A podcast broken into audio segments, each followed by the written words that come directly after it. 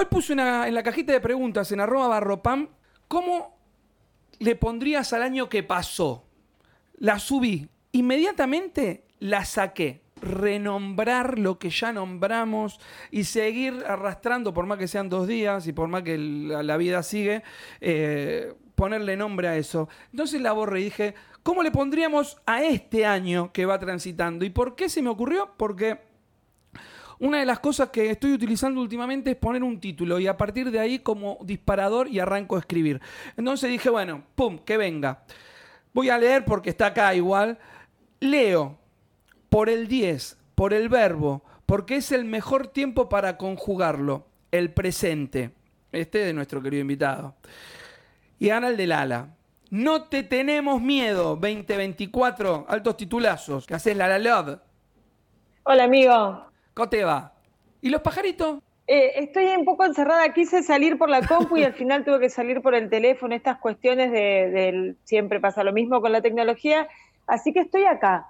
No, está bien, igual te vemos, te vemos bárbaro. ¿eh? Para que no se corte. sí, están atrás los pajaritos, porque si Ah. me voy afuera, eh, por ahí pierdo señal. Entonces estoy quietita acá, durita. Vos sabés que yo pensé que te iba a encontrar como una especie de Blancanieves o alguna de esas princesas Disney con los pajaritos. No, no, no, no, no, no, no, no, Vistiéndote. No, eh, mirá, mirá. los pajarites. Bueno, empezamos con el primero ah. acá, dice, yo le pondría paz. Otro, este lo conocemos, es un amigo que tenemos los tres en común. Le falta pelo como a mí y como a Cavior. Es alto, buen mozo y habla chistoso. y dice aquí estamos en el chat.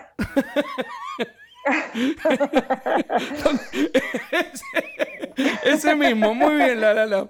Bueno, dice, esta persona dice, supervivencia, ja, ja, ja. Después, otro que también conocemos, pero no sé si Edgardo Cavior, sino vos y yo, es una mujer. Y dice, la templanza. Me mata cuando al, al año le ponen un, un modificador directo como tal, ¿no? La templanza.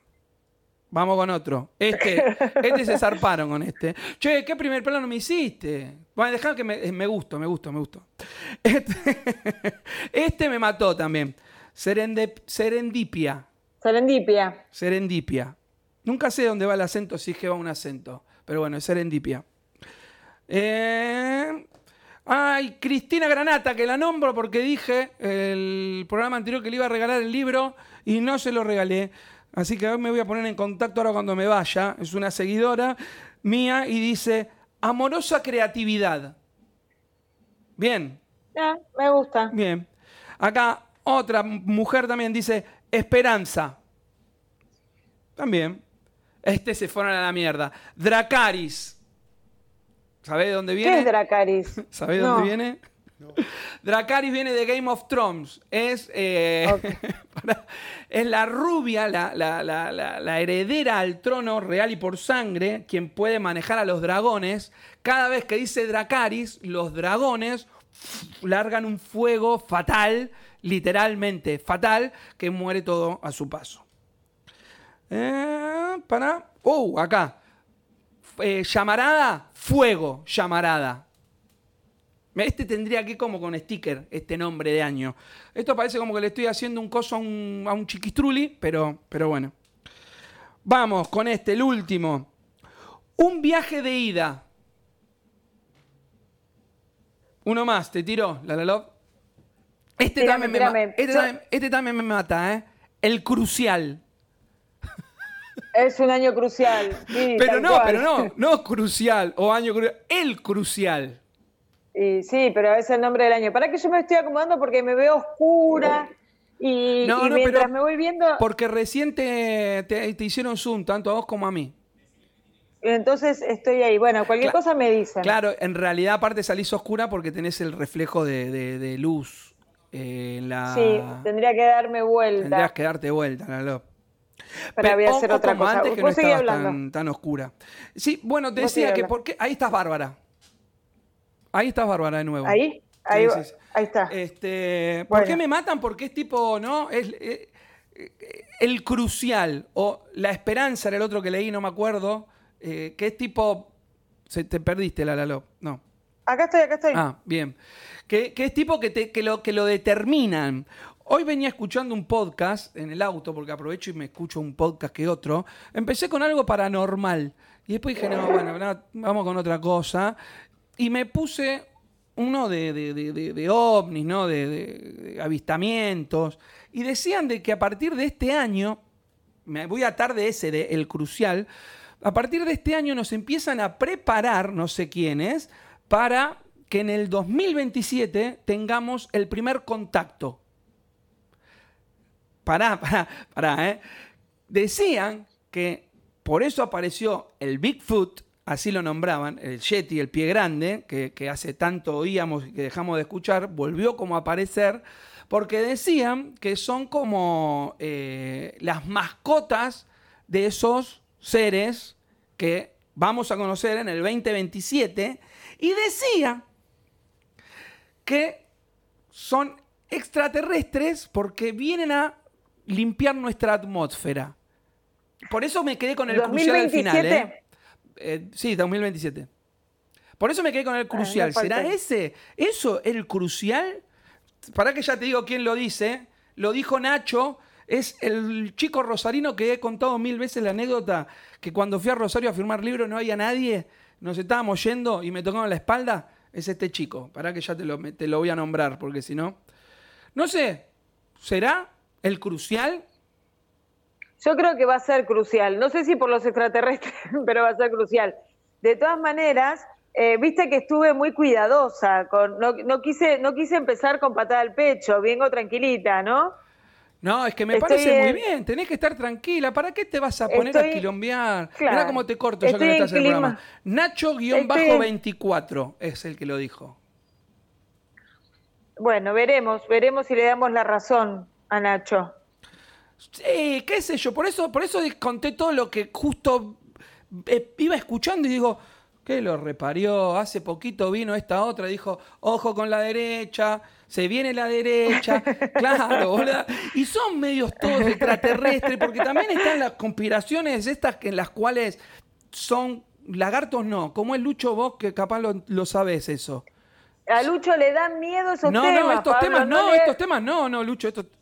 Los Illuminati, pero, pero, Los hay- Illuminati. pero están en- abajo de tierra que son como eh, eh, que, que- reptilianos, Lucho, me acaba de decir, no sé si te escucha toda la gente, pero me acaba, está bien, me acaba de chusmear, reptilianos. Eh, y, y viste que acá también hay reptilianos, y de hecho, así que si querés pegar la patada al pecho, ¿no? Pero digo, viene desde este rubio con, con- con el coso que le huele el pelo, con, empieza con T, ¿no? Que dicen que es reptiliano, con la familia Sí. toda reptiliana, y acá están estos pibes que son todos medio amigotes. Entonces digo, no sé. Bueno, pero hay varios, ¿eh? Hay varios que, que vienen de ahí, dicen. Pero bueno. por eso te es digo. un tema- Tendríamos que buscar a alguien que nos ponga un poquito más eh, a tono con el tema. el podcast que escuché es mexicano, Lala. ¿Cómo? Es mexicano, es de México el podcast. Ah, mira. Eh, pero alguien que podamos llevar al programa y que nos cuente un poquito más esas diferencias entre qué es ser reptiliano y esas cuestiones. Hay gente que cree, hay gente que no.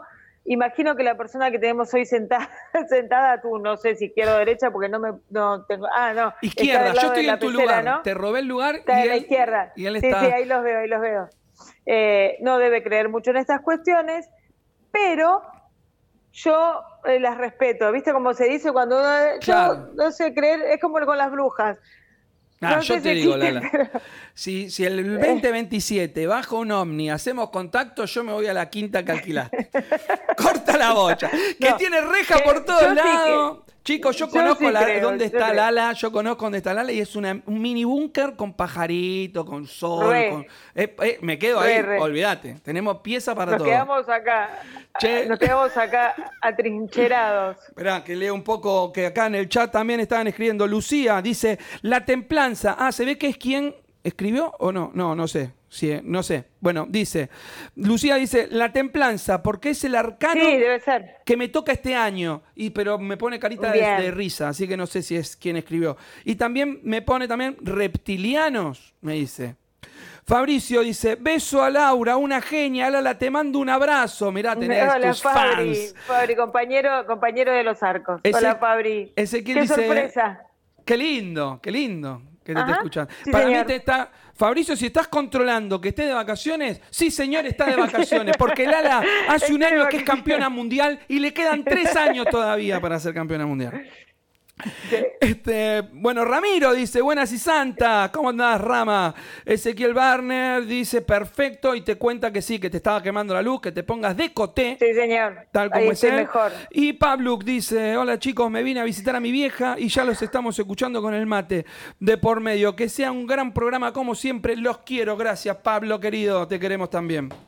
Pero bueno, la la Lop, Siempre, Pablito. leído todo esto y con la- se lo merece, grita Fabricio. Lala. Dicho todo esto, si te parece, nos vamos a un corte, una quebrada y enseguida volvemos y ya te, les Con presento a la gente, el invitado, que le dije, pará, que callate un toque, pero si bien le di el pie, él hizo caso omiso porque sabe que es tu programa y yo bastante ya me senté aquí. Bastante ya me ¿Cómo senté me aquí. ¿Cómo me dieron? Le voy a hacer la aclaración y lo voy a hacer eh, pública la aclaración, porque no pierden oportunidad para tirármelo de mi programa. Y sí, es mi programa, señores, y lo reafirmo. ¿Qué tanto? ¿Qué carajo? Che, ¿Qué carajo? ¿nos vamos, Luchón? Vamos, dale. Candy Love. Arroba candylove.sol. Box personalizados, temáticos, para celebrar.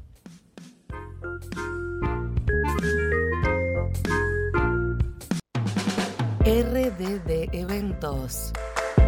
Arroba RDD Eventos OK. Tarjetería artesanal, souvenirs para bautismos, comuniones y confirmaciones.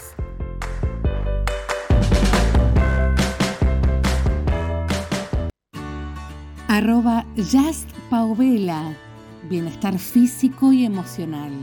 Te invito a sumarte a mi equipo de trabajo y tener la posibilidad de llevar bienestar, ganar premios, viajes y mucho más. Arroba Just Paovela. Escribime y sumate. Hoy está con nosotros Edgardo Cavior, es psicoanalista, productor y director de teatro, creador del ciclo Pretextos, autor de El Enigma de la Verdad, ensayo en tres actos sobre psicoanálisis y teatro, Letra Viva. Es director en Ediciones Pontevedra, sello con el cual publicó La Madre Jodida, su primera novela. Sus talleres para escribir son una apuesta a la exploración del deseo y a la construcción de un lazo social. No me animé a tocar palabra. Este es el libro de Edgardo Cavior y, si yo no me equivoco también, es quien da el puntapié a Ediciones Pontevedra. ¿Cómo andás, Edgardo? Muy bien. Y además, porque es el momento para decirlo, eh, la madre jodida se llamaba como tu mamá. o sea, tampoco es muy original porque más o menos deben tener una edad parecida. Y en esa época llamarse Susana era como ahora llamarse, no sé. Como que nace Kevin, un, como no- nace un nene y 90 le ponen Kevin. Leo, ¿viste? ¿Y cómo querés que le pongan? Sí, sí, Messi es campeón del mundo. Leo, Enzo. Pero hace, es verdad, en, en un, un momento que Susana fue hit. Sí, sí, fue furor de una época. Este, este libro que está acá, La La Love y gente, les cuento, es para mí. Así que estaba por empezar otro libro, pero me parece que te arranco hoy, Cavior. Así que ya veremos con Susana. Eh, Eso de es para mí me lo dice porque si yo hubiera estado ahí, Tenía miedo al Que todos los manotazo. libros- todos los libros que llevan me los quedo yo. Me traje uno el otro día, bueno, pero después cuando después te lo devuelvo. Nos regalaron uno el, el miércoles pasado, pero le dije, no sabía qué llevarme de poesía, entonces me llevo este a la quinta y después te lo doy para que lo leas vos. No, y yo, y después venga, hacemos el cambio, me pasás la madre jodida. No, y hay una cosa que es importante decirla, porque a esta altura de a esta altura del partido, a esta altura del año y a esta altura de, de eso que se armó con, con les amigues de nuestro arcón, eh, somos Sí, amigos. Y hoy Pablo, mi- miro para allá porque en el monitor está Lala, entonces estoy como, la, la miro por allá. Eh, me dice, traeme un libro, qué sé yo, cuánto es, y me lo pagó. Y eso está muy bien, porque hay algo que, que uno se da cuenta, ustedes ya se dieron cuenta porque editan, que parece ser que los libros van y vienen como, como diría Casiari, como PDFs. Y hacer un libro sale mucha guita. Entonces, eh, ahora que por suerte ya quedan pocos de la madre jodida, cuando alguien me dice, che, quiero un libro, me ponen el compromiso de, se lo tengo que regalar. Entonces me dice, no, no, decime cuánto es. Y para mí es más orgullo que la gente te lea y que te compre. Totalmente. Eh, porque es la manera de apostar ese laburo que vos apostaste escribiendo, trabajando con Juan Pablo Cambariere, en su momento con Daniel Gebel, con Ale López que hizo la foto de Solapa. Eh, bueno, siempre me olvido de alguien porque ustedes que, que están laburando en No, el no, libro pero- saben de eso, ¿no? Eh, Está hace muy bien, hace está muy bien. muchísimo Eh, tiempo que. entonces que es de no- Pablo, entonces es de Pablo, no, no, me lo iba a poder mío, mío, traer. Pero Eh, cuando se lo dedique, que no lo vea, pues se lo dedico para el ala. Sí será, Dios. Me tiene para el chicote. Pará porque recién contaste un par de cosas del libro que algunas nosotros con Lala, por supuesto, la conocemos. Gente, cuando hablamos con Lala de, de los amigos que nos juntamos a veces a comer asado, que a veces no es asado y es una comida random, eh, Edgardo Caviores, quien también está junto a nosotros, o sea, es amigo de, de- de ese grupete de nuestro arcón, como decía. Y hay cosas que las sabemos de antes de estar en el grupo, por habernos cruzado en los primeros eventos, y otras porque me has contado en, en la feria de Parque Patricios. Pero acá yo, leyendo la contraportada, antes de, arrancar, leo una palabra que no la conozco. La contraportada de La Madre Jodida dice así. Si pudiera hablar con mi madre, no sé qué le diría. Mami, ¿estás ahí? Siempre, hijo. ¿Cómo la ves? ¿Qué cosa? No sé, la historia, mi historia. Increíble. ¿Por qué? Porque sí, qué sé yo, un hijo licenciado, productor, escritor y en cualquier momento, Seide. Y ahí me quedo. Después si querés sigo leyendo, pero ¿qué es Seide? Con Z. Eh, Seide en, en Yiddish significa abuelo. Lo que pasa bueno. que en esta sociedad machista es más conocida la Bobe que el Seide. ¿Viste? Porque si yo digo Es Bobe, ¿sabés eso. quién es? En cambio, Seide suena como medio raro. Pero sí, Seide es abuelo en Yiddish. Mira vos. Eh, la madre jodida es una madre judía. Sí, la madre eh, jodida es. A ver, la madre jodida es la reelaboración de, de la muerte de mi mamá. eh, casi a pedido de Gebel. Yo me, me anoté en el taller de Daniel Gebel. En su momento tenía lugar en Eterna Cadencia, en el primer piso. A la semana siguiente empezó la pandemia. Y en el primer encuentro, Gebel me dijo: Yo ya sé sobre qué quiero que escribas. Ahí hay una cosa que pasa en los talleres cuando se produce esa cosa que en psicoanálisis se conoce como el deseo del otro. Hay un otro que de alguna manera eh, te tira como una punta. Es como, no sé, esa gente que se hace regalar lo que le gusta, o esa gente que te dice, uy, qué rico que te sale tal cosa. Y el deseo del otro fue que él había escuchado, porque yo le había contado una anécdota de mi mamá, y me dijo, yo quiero que escriba sobre eso. Y ese, esa anécdota, ese chiste que se repite casi como leitmotiv del libro, eh, tiene que ver con, con esta historia. Y lo de jodida tiene que ver con, con una manera de, de decir judía que, tenía mi hijo cuando era chiquito. Decía Eh, jodida en vez de judía. Sí, no le salía. De, de jodido no le salía judía. Che, bueno, una de las cosas que sé, sabemos, es que todo comenzó en un taller de Goebbels. Eh, contanos un poquito más, porque él fue eh, una especie de coach para este libro, ¿no? Y para el título de editorial. Sí, a ver, en, en realidad Como una mentoría es. Sí, a mí, a mí yo pasé por el taller de Daniel Gebel, ahora estoy trabajando con Luis May. eh, tengo un- una amiga que me dice que da muy buenos talleres, Marian Costa Picasso. eh, pasé por distintas instancias y, de hecho, hablando con otras personas que se dedican a escribir, me doy cuenta que, que quien trabaja en un taller, quien da un taller, ofrece un espacio que muchas veces se parece al psicoanálisis. Entonces, en esta cosa de la pregunta y la repregunta sobre qué quisiste decir, qué Hmm. quisiste poner, y esta palabra que es, eh, uno se, se- de alguna manera se siente interpelado, interrogado. Eh, yo no me anoté en el taller de Gebel para escribir un libro. Eh, Te anotaste para escribir. me anoté porque había algo que me decía que yo me tenía que acercar a él. Para, Eh, perdón, sí. ¿a él o a un taller de escritura? De, li- de- de escritura literaria, digamos, porque vos ya eras guionista. No, no. Yo, Ah. yo siempre escribí cosas, pero, pero la verdad es que nunca tuve el método eh, o la gimnasia del escritor. A mí me gusta mucho eh, mucha gente leer y me gusta mucho escuchar a mucha gente. Y hay gente que me gusta leerla y escucharla. Y uno de ellos es Martín Cohen. Y él se la pasa diciendo que no hay tal escritor, que hay gente que escribe, que lee. Eh, y me parece que lo que hace a ese título de escritor o de escritora es eh, la gimnasia, la rutina, el oficio, ese tiempo que uno pasa, eh, en algunos casos con una libreta, en algunos casos frente a la compu. Y lo que yo estaba buscando era alguien quizás que me guiara en ese camino. Cuando apareció esta posibilidad de escribir algo que ya había sucedido, más allá de que es toda una ficción, es más fácil sentarse todos los días un rato a escribir. Y lo que hizo el taller de Gebel fue generarme Un eh, hábito. el hábito y el deseo de leer en voz alta, porque es un taller donde se leía en voz alta. Y mientras algunos de mis compañeros no llegaban a producir cosas, yo estaba 5 o 10 páginas por semana. Entonces cuando llegaba el momento de leer, leía con mucha felicidad, con mucha facilidad, y así cuando me quise acordar tenía 250 páginas, dije, bueno, acá hay un libro. Entonces ahí es donde él entra igual en esa mentoría con el libro final. No, no, o yo, lo- o yo me, se ve que me lo quedé en la cabeza. Sí, no, él, Él, él todo el tiempo Él guió. todo el tiempo fue guiando con observaciones. O sea, eh, Dani es un tipo que eh, lee fuera del espacio de su taller. No sé si ahora está dando talleres, pero cuando él daba talleres, en esos talleres él eh, ya había leído el material. A veces había lugar y tiempo para leer en voz alta y a veces no.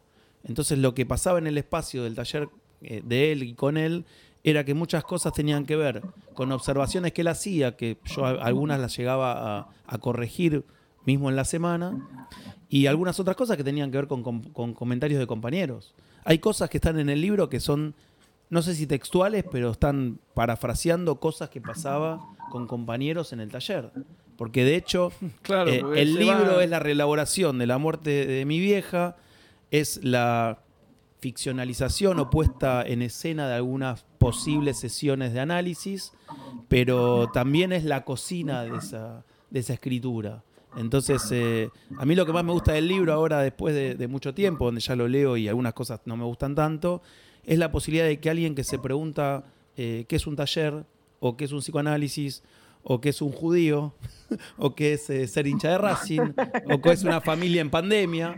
Bueno, el libro habla de todas esas cosas puestas de una manera bastante coloquial, donde los mejores piropos con respecto al libro son me lo devoré en dos días, o, o Vi mucho de esos comentarios. De hecho, eh, la Es como, es, es una enciclopedia judío psicoescritora. de- Sí- de- psicojudía. escritura, ¿no? Todo, todo metí ahí. Sí, Yo quiero un hacer una pregunta Diga. y porque voy a aprovechar que metí el bocado porque no quiero hablar para no superponer y que no quede muy desprolijo el tema este de- del delay y demás. Y voy a saltar de, la madre jodida, porque de la madre jodida hasta la pregunta que voy a hacer ahora hay un largo camino que después vamos a ir metiéndonos de a poquito. Pero digo, nombrás el taller, nombrás la escritura, nombrás el psicoanálisis, nombrás todo lo que te conforma el Edgardo de hoy, que también abre puertas, pero ya no desde el lugar de- del tipo que va a un taller, sino del que lo dicta. Y tus talleres tienen la particularidad de que no son ni en eterna cadencia, ni, o sea, te pegas un viaje, vas a lugares, estancias, espacios abiertos, espacios donde el encuentro con uno mismo es un poco más, eh, mm, más directo, digamos, ¿no? Donde no hay tanto ruido externo para que uno pueda meterse dentro de uno mismo y elaborar, porque, digamos, ¿qué te encontrás vos en esos talleres y cuál es el, a, qué apuntás vos cuando, o a qué apuntabas cuando decidiste hacer ese tipo de talleres que tienen que ver con moverse de la capital, con ir a lugares donde hay una conexión mayor con la naturaleza, donde seguramente tiene que ver con el, con el trabajo, el, el, auto, el autolaburo, ¿no? Porque debe ser esa mezcla, no es la escritura, no vení y contame un cuento de momias y qué sé yo. ¿Qué te pasa con todo esto? Y entonces abrís la escritura y el psicoanálisis todo en una hoja, ¿no? Una cosa así, no fui, pero me lo imagino algo así como, bueno, es la puerta abierta hacia tu interior, ¿no? Es la típica, la salida es hacia adentro, ahora ponerlo en una, en una hoja. Sí, ¿Es no, algo así? eh, no, no es para nada pretencioso, pero digo, no, no porque pre- ser pretencioso esté mal o bien, sino porque el taller no pretende, como el psicoanálisis. O sea, no hay un objetivo. Cuando vos decís lo de mentoría, bueno, de hecho, eh, el, el otro día fue el cumpleaños de Leandro Murciego, un amigo que, que- que Ujú. ustedes también conocen y que pasó creo que por acá también y que es un poeta, periodista y mentor y coachee. Eh, la mentoría tiene como una lógica de objetivos o de cosas que tienen que ir hacia cierto lugar. Y acá el taller empieza por un malentendido.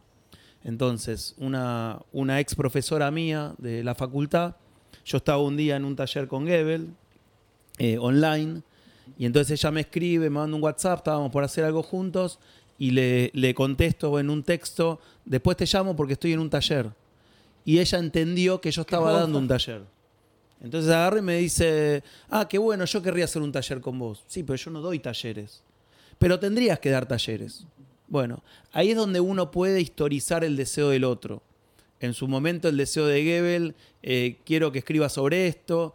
En, este momento, en, esto que les estoy contando, el deseo de Ale, Ale Porras, una psicoanalista y, profe divina, porque yo le dije, bueno, eh, no, quiero, no quiero entrar en, temas de política porque tengo para mí, como dicen algunas personas, que una de las responsables de esta actualidad es Cristina cuando le prendió a Macri la llama de, ah, si no le partido". gusta hacerte un partido y ganar las elecciones.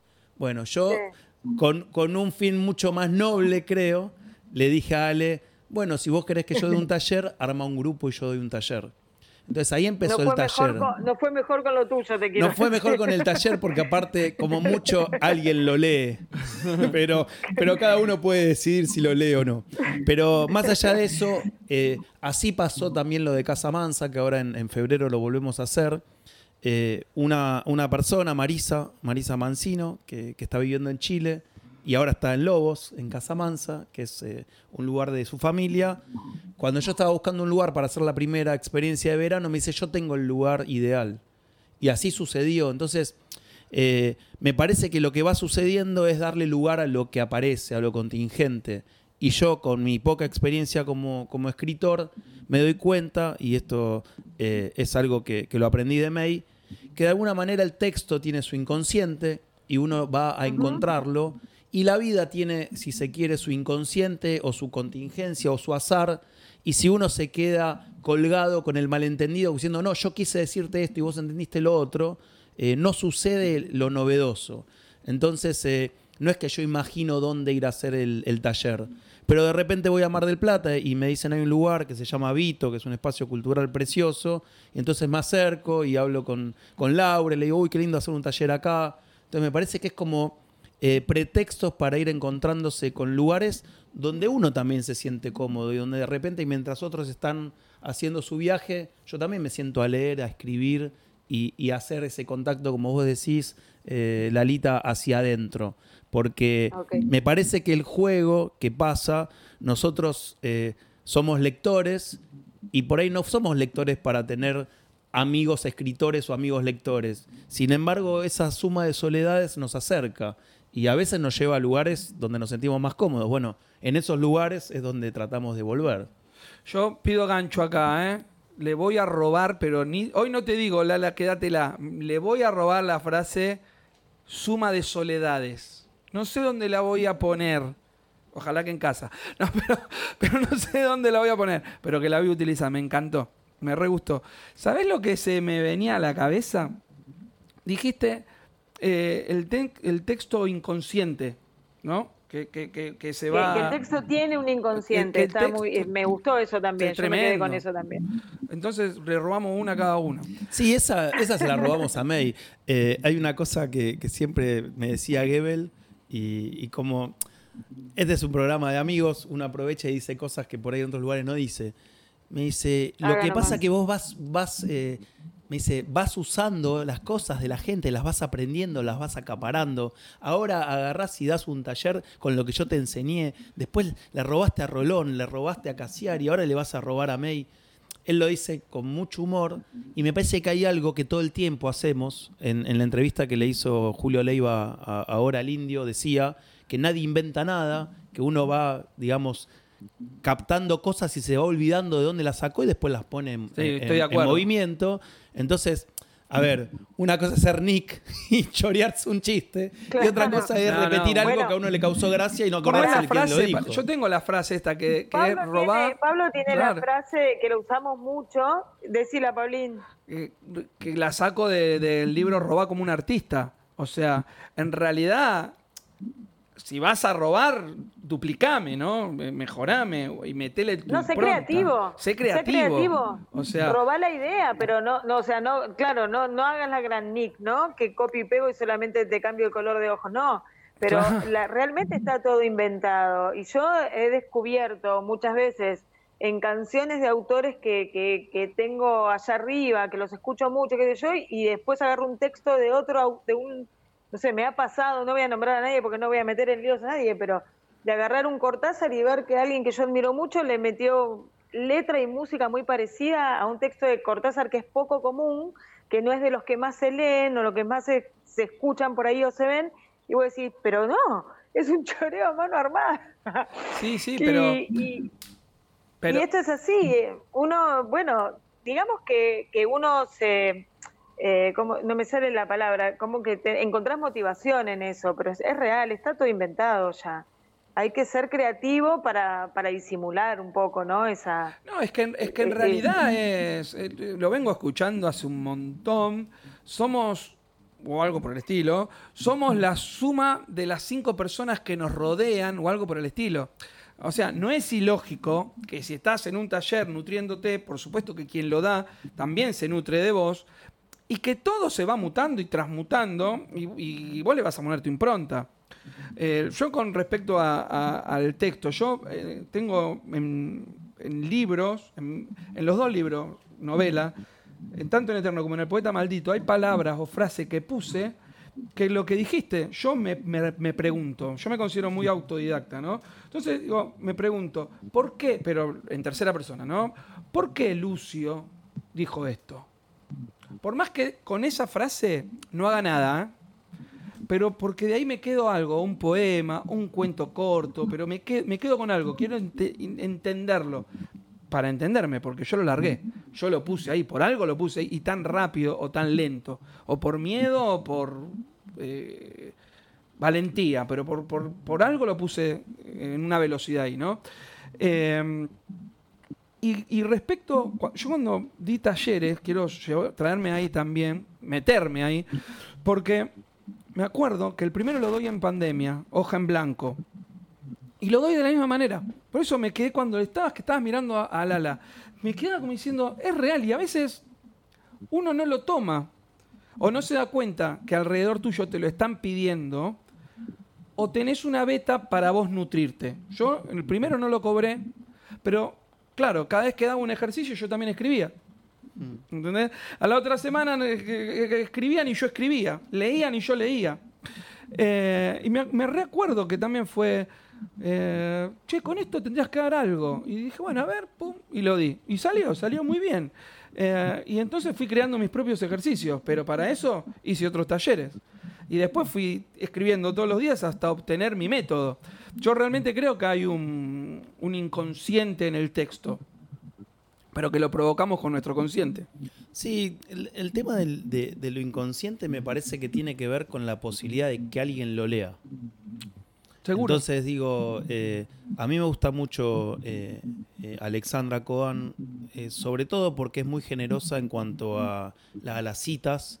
Entonces uno lee un libro de ella, un texto de ella y ella se la pasa leyendo a otros y citándolos. Entonces te lleva a, leer lo que ella leyó desde otro lugar. Y, me parece que el asunto de, que haya un inconsciente eh, en el texto es como hay un inconsciente en las cosas que, que decimos y que en el momento que uno trastabilla o que el discurso trastabilla o que uno quiso escribir una cosa y escribe otra, eh, pasa a veces en los talleres que alguien está leyendo un texto y está compartiendo la pantalla y lee otra cosa de lo que está escrito. Y le decís, léelo de vuelta. Y de vuelta lee otra cosa. Y ya todos nos estamos riendo porque todos ya lo escucharon. Y bueno, y me parece que hay algo también de, lo inconsciente eh, en lo que uno escribe, así como en lo que uno dice, en ciertos espacios, porque eh, yo en un momento, yo venía de, de- de laburar eh, con Cassiari y a él se le ocurrió esto del pelado intenso, a mí me parecía divertido. Y hasta que un día hablando con Pedro Saborido me dice, bueno, pero pará, o sea, la gente necesita un psicólogo, vos sos- ya sos psicólogo. Entonces no sé si, si el pelado intenso eh, va de la mano con el psicólogo. Entonces cuando yo me creí ser el psicólogo y cuando empecé cada vez más a, digamos, a nominarme como psicoanalista, eh, yo empecé a poner en los flyers del taller Edgardo Cavior psicoanalista. Entonces la gente se empezó a acercar de otra manera. ¿Por qué? Porque no solamente... Perdón, eh, eh, perdón, perdón. ¿Se cortó? No, Lala. ah, ¿Te, te, te fijás de, mu- de mutear el mic? Porque me estaban haciendo señas, no lo quería cortar a él. Ah, Porque se nos ¿De qué escucha un ruido. ¿Muteás tu, tu mic, porfa? Cuando no hablas. Sí, espera. Sí. Ahí está. No, ¿escuchabas que había un ruidito? Sí, sí, no, igual. al- a ver, a lo que me refiero es que eh, hay, hay un montón de talleres, hay un montón de actividades, hay un montón de cosas que a la gente le puede hacer bien por distintos motivos. Pero cuando uno se para desde el lugar donde el otro te, te escucha o el otro eh, te pregunta, suceden cosas diferentes. Claro. Entonces, cuando hablo de esto del inconsciente del texto, tiene que ver como lo mismo, o sea, eh, ahora como que todo el mundo está buscando fallidos, eh, incluso en la política, como, que las redes empezaron como a indagar en cosas que eran más del ámbito privado. Bueno, pero cuando uno está en un taller con un psicoanalista, lo que sucede es otra cosa. Y además, porque lo experimenté con la gente, eh, la gente empieza a escribir mejor. Perdón. ¿Vos qué decís? ¿Que la- suceden otras cosas porque la gente lo toma como si fuera terapia que están en, en su secreto, en su búnker de, No sé de- si... de confesión, por así No, decirlo, porque- o de desborde? No, porque, eh, digamos, el tema de estar en transferencia no es lo mismo que no estarlo. Entonces digo, es como, no sé, eh, es como estar tomando una clase con un profe que vos decís, uy, no sé, me parece buen tipo, eh, siento que cuando me habla, me habla de verdad, que no es que... Estoy, estoy bien, estoy cómodo, sí, estoy, cómodo gusto, como estoy- para poder abrir una puerta que no solía abrir.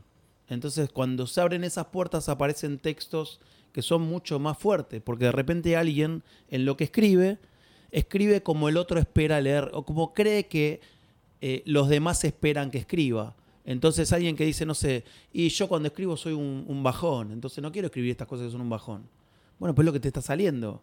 Y no es que eso es lo que te va a salir toda la vida. En este momento aparece eso. Entonces me parece que hay como una honestidad en la escritura o en la actuación cuando uno hace teatro o en cualquier cosa que tenga que ver con lo expresivo, que es escribir, decir o hacer lo que uno siente y Totalmente, tratar de soltarse de esa mirada del otro, porque eh, todo el tiempo estamos tratando de ver qué le pasa al otro, cómo es la mirada del otro sobre nosotros. Y dar un taller, recibir un taller, abrir un espacio de juego, permite que los otros puedan decir, bueno, acá yo digo cosas que por ahí en mi casa no las digo, o en el laburo no las digo. Sí, o con compañeros escritores. A mí me ha pasado mismo con Lala, de, estar yo escribiendo algo eh, seguido y, Lala, por ejemplo, está bueno, pero está como reiterativo. Pero claro, pero es que es lo que me salía. El tema es, mi caso fue eh, escuchar a Lala, pero también darme yo ese lugar de decir, bueno, es verdad, pero vamos a ir eh, haciendo cosas hasta que deje de escribir de eso, hasta que depure, hasta que corte, hasta que lo que sea, porque me sale. Sí, son como cosas distintas. A veces uno escribe cosas porque necesita escribirlas. Claro, y claro, cuando claro. se sienta frente a un editor, sea quien sea, te dice, no sé, este texto no se entiende. Pero no, esta es mi vida. Bueno, listo, a vos te sirvió escribirlo. Bueno, ahí es donde uno dice, es terapéutico, es catártico, lo que quieras. Pero el que lo lee, no lo lee desde el lugar, yo que lo conozco a Pablo, sé lo que atravesó. Me parece Claro. que eso es como lo que, qué sé yo. Eh, hay gente que, no sé. Claro, eh, claro. Orteguita no entrenaba y te pintaba Y la cara. jugando, Hay claro. gente que está, no sé, eh, doble turno porque necesita desarrollar cierta velocidad. Bueno, me parece que una cosa es lo que uno necesita hacer y otra cosa es eh, cómo se termina de plasmar un texto. Eso es fundamental, me parece que eso que acaba de decir Edgardo es, es fundamental. Nosotros, el ejemplo que daba Pablo tiene que ver con esto, ¿no? Con la corrección de un texto, con- pero el taller es ese espacio de intimidad en el que uno escribe después, o a lo mejor es como le pasó a él, él no fue a escribir un libro al primer taller de Gebel, empezó a escribir, escribir, escribir, estaba atravesado por la muerte de su mamá, por lo que sea, y empezó a escribir. Y a eso después se le dio forma. Seguramente los primeros textos que él escribió este, no tenían que ver, perdón, estoy llamando a mi hija como si... Ay, Como si fueras la madre, textos- por ejemplo. Como si no supiera que estoy en la radio. Eh, los primeros textos que escribiste por ahí no, no tenían, o, deben estar, deben haber sido bastante corregidos para después form- formen parte de un libro, ¿no? Porque pasan por ese proceso de edición. Creo que un poco la escritura es esa, es esa intimidad entre uno con uno mismo hasta que decís, bueno, esto lo abro al mundo. Y por eso existe la edición, por eso existe la corrección, porque si no saldríamos, vo- vomitaríamos lo que queremos escribir y que salga en crudo, y, no es lo mismo, son como dos espacios diferentes, pero ambos son necesarios dentro del mismo camino, creo yo. Sí, pero además una cosa, Lala, eh, yo esta tarde antes de venir agarré un par de libros, mis dos libros o lo- lo- los libros que escribí, eh, otro libro que, que edité, que me gustan mucho algunas cosas, marqué algunas cosas para leer y, y cuando empecé a hablar no dije, puedo leer, puedo leer, o, o no le dije a Pablo, mirá que traje unas cosas para leer. Entonces, no sé, yo en una época donde hice teatro, y no sé si es así la frase porque uno va mejorando o empeorando las lecciones de sus maestros, pero a mí me quedó una frase de Augusto Fernández que era, un director es inteligente cuando puede renunciar a lo que imaginó. Entonces me parece que la escritura también tiene que ver con eso. Totalmente de acuerdo. Y, y hacer un taller también y ponerse a trabajar con un maestro también, porque yo estoy trabajando hace un año más o menos con Luis May, y yo no sé si lo que estoy escribiendo está bueno, pero cada vez tengo más ganas de leer, eh, cada vez me ¿De subo leer más... o de leer lo que estás escribiendo? No, de leer, De leer. de leer, porque él es muy generoso y, y- y es una es una biblioteca con la memoria que tiene de películas, de textos, de recomendaciones. Y, y a mí los libros que Luis me recomendó leer me cambiaron la manera de escribir, me cambiaron la manera de sentir, eh, me cambiaron la manera de precipitarme o poder esperar. Entonces digo, eh, hay unas cosas muy lindas que dice Fabián Casas también en un, en un libro que se llama Cómo encontrar poesía en el motor de un auto. Eh, y me parece que tiene que ver con eso, con la diferencia entre aprender a escribir para escribir mejor o ver qué pasa en la relación entre la escritura y la vida. Y eso cuando vos te juntás con artistas, con deportistas, con cualquier tipo de, de persona que se dedica a algo con mucha pasión y con mucho laburo, empieza, empezás a darte cuenta que hay algo de la relación de cómo vive y cómo hace su arte. Entonces, eh, eso no tiene por qué llevarte a publicar un libro bueno y rápido. Claro. Por ahí eso se lleva un montón de años en un proceso que, que va hacia otro lado. Eh, Lala Love, ¿nos vamos a un corte y volvemos o le metemos derecho? Te pregunto por, por, por tu conexión. Yo estoy bien, yo eh, es verdad que cuando apago la el, el micrófono se escucha mejor porque se me estaba cortando a mí. Vamos, vamos con los auspicios que son Dale. estrictamente necesarios y volvemos. Lunarte. Ropa de diseño. Lope de Vega 3071. Devoto. Lunarte. Poesía y rock en tu ropa. Arroba Lunarte 2018.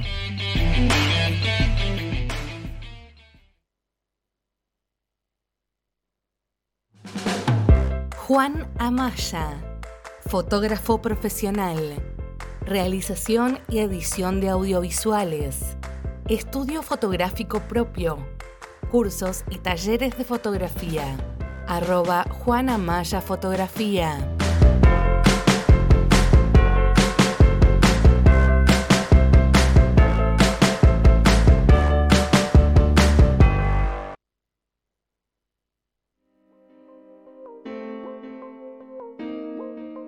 Nuestro Arcón. Librería de libros leídos con amor. Nos encuentran siempre del lado literatura de la vida. Sonia Libros. Hashtag del lado literatura de la vida. Arroba nuestro arcón. Y fuimos volviendo o vamos estando, no sé cómo sería. Che, eh, yo voy a aprovechar la, y voy a leer el chat que, mm, que estuvo movido y no le dimos, no le dimos, no le dimos el, el lugar. Bueno, dice, bueno, vos que decías feliz cumpleaños su, Ezequiel dice librazo, se lo pasé a mi vieja y le encantó. Otro dice, siempre que le paso un libro a alguien le digo, si te gustó, tenés que comprarle uno a alguien de regalo. Me encanta esa. Yo cuando preste voy a hacer lo mismo, no lo estaba haciendo. Pues, fuera del aire, Lala le contaba acá a Edgardo que hay un muchacho que hizo el taller con él, indudablemente, porque Nicolás dice, Edgardo es además un gran vendedor de libros. Me vendió su libro en Vito, de Mar del Plata. Perdón, no, él no hizo el taller porque justo tuvo un problema cuando yo fui. Pero el día que yo fui a hacer el taller, él estaba en la librería, Vito tiene una librería adelante, y lo veía juntando libros para comprar, y yo agarré y le dije, no sé, pero ¿cuántas veces te cruzaste con un autor en una librería? Te lo dejo para que lo mires nada más. Y se lo dejé así picando, y al rato se acerca una de las chicas y me dice, eh, se lo firmás a Nico, que es el chico que estaba recién que lo compró. Excelente, excelente. Bueno, igual, Nico, buen dato te tiró realmente. Bueno, Ramiro Abrevaya, que lo hemos pasado por aquí y que ya habló antes, dice aguante Edgardo, che, gracias Lala, te dicen a vos. Y Ezequiel dice al final, uy, justo tengo, no sé, ah, porque me pusieron una flechita. La literatura no es otra cosa que tomar prestado sin permiso, pero con la humildad de saber que todo lo que se escribe también no sé por qué tengo un corazón, ve justo acá, pasa a pertenecerle, creo que dice, a todos para que se tomen prestado. Y sí, ¿no? Es más o menos lo que decía. Son, son un poco a la filosofía de la vida que mejora al hombre y todo eso. Sí, y él, él- él es un crack. Che, pará, porque eh, entre tanta charla que realmente y sinceramente estuvo muy buena, teníamos, con, teníamos miedo con Lala que, que capaz eh, se quedaba un rato, ¿no? Al final a todo el programa. Eh, pero trajiste libros, lo dijiste en el otro bloque. Hmm. Uno lo conozco, porque es el que vi, que Sí. hoy me trajiste. Eh, la- el de Caín también lo conozco. Y el otro no lo había visto jamás, que es tu primer libro. Si querés podés mostrarlo. A ver, ahí. Em, sí, es- este, este libro es un ensayo sobre psicoanálisis y teatro. Este es el. Este es el primer libro que tuve en mi, en mi mano. Mira, 26 de noviembre del 2018. Se lo, se lo dediqué a mi familia porque dije, si no, van a volar todos y me voy a quedar sin libro. ¿No hiciste más de ese libro? Hay algunos dando vuelta. Y. ¿Pero ese es también independiente, de manera No, independiente? este eh, lo editó Letra Viva. Ah, ah Eh, lo acabo de leer, claro. Sí, y, y- y este libro me dio la alegría de, de conocerlo a Nicolás Cerruti, que es un capo, lo tendrían que invitar a Nico. Eh, Nicolás eh, armó Las Furias, que es una, una editorial de poesía y psicoanálisis. Él fue el editor de este libro, que es mi tesina de licenciatura en psicología llevada a formato de ensayo. Entonces ahí con Nicolás lo que pasó fue eso, que él leía y me decía, esto no se entiende, esto está muy técnico, esto, si no leíste a Freud no sabes qué querés decir, acá con esto que... Bueno, y así lo fuimos como ablandando juntos. Todo por Muy mail. buena. Sí, hermoso. Hermoso laburo, de, de mucho aprendizaje. Eh, Nicolás, eh, además de ser Lo vamos a traer a muy buen psicoanalista y, y- y muy buen escritor, eh, es un editor implacable. De Las Furias. Las Furias. sí, sí, estoy seguro que sigo la cuenta incluso. Eh, y bueno, y acá yo, bueno, no sé, eh, marqué una cosa, si quieres. Si quieres la leo, cortita. La verdad que no quiero, pero si vos tenés ganas. Bueno, ah, entonces no. Mira, hay una. Había marcado una cosa que es una frase de Marion Milner del 52 que dice: Los momentos en que el poeta primitivo que hay en cada uno de nosotros nos creó el mundo exterior, al encontrar lo familiar en lo desconocido, son quizás olvidados por la mayoría de las personas, o bien se los guarda en algún lugar secreto del recuerdo, porque se parecen demasiado a visitas de los dioses como para mezclarlos al pensamiento cotidiano. Muy bueno. Lo, lo que me sucedió a mí con este libro eh, es que empecé a entender un poco por qué el psicoanálisis y, y la poesía se parecen tanto. Y Tiene que ver con lo catártico que siempre hablamos acá también. no, yo creo que es con, con la imposibilidad del lenguaje de expresarlo todo. Entonces esa, esa multiplicidad de significados que puede tener una misma palabra y esos juegos de palabras es lo que puede romper en un hecho poético. Y, y en el psicoanálisis es lo mismo, porque, porque no hay manera de que un sujeto tenga el mismo análisis si tiene un analista o tiene otro, o si ese analista un día decide dejar de preguntar, o Muy bueno. me- entonces me parece que hay algo de, de esta cosa de lo contingente que hace eh, de, no sé, diría de la vida un poema u otro. ¿no? Muy bueno. Che, eh, Voy a tener que volver a ver el programa y prestarle mucha atención a esto que está diciendo Caviar porque me resulta muy interesante, pero en, la- en- en lo vertiginoso del programa lo me tengo que sentar a pensar y analizarlo. Me parece fantástico. Como también me parece genial lo que dijiste recién de La Furia, que no sabía que, que estaba esa... ¿Qué, dijiste que es una editorial? Sí, sí, La Furias. poesía y psicoanálisis. Sí, sí, La Furias es una editorial de, de Nico eh, y, y María, su, su compañera y pareja, también psicoanalista y poeta. eh, tienen unos libros preciosos. Hace poquito editaron un libro de Leonardo Leibson. eh, no sé si se llama Psicoanálisis y Montanismo, no me acuerdo ahora el nombre, tiene un nombre muy poético, eh, que lo presentó en Bariloche hace poquito. Y nada, me parece que hay algo también de, de la palabra como, como posibilidad.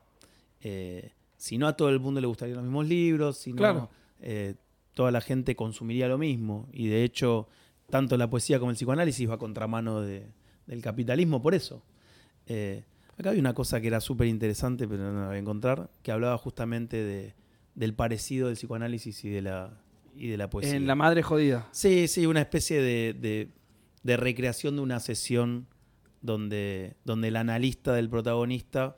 Yo eh, tuve la suerte que, no, no sé, Lala, si vos lo viste, la tapa nueva de La Madre Jodida, porque ya tiene todo armado para, para cuando agote. Para cuando me agote. No, no la vi.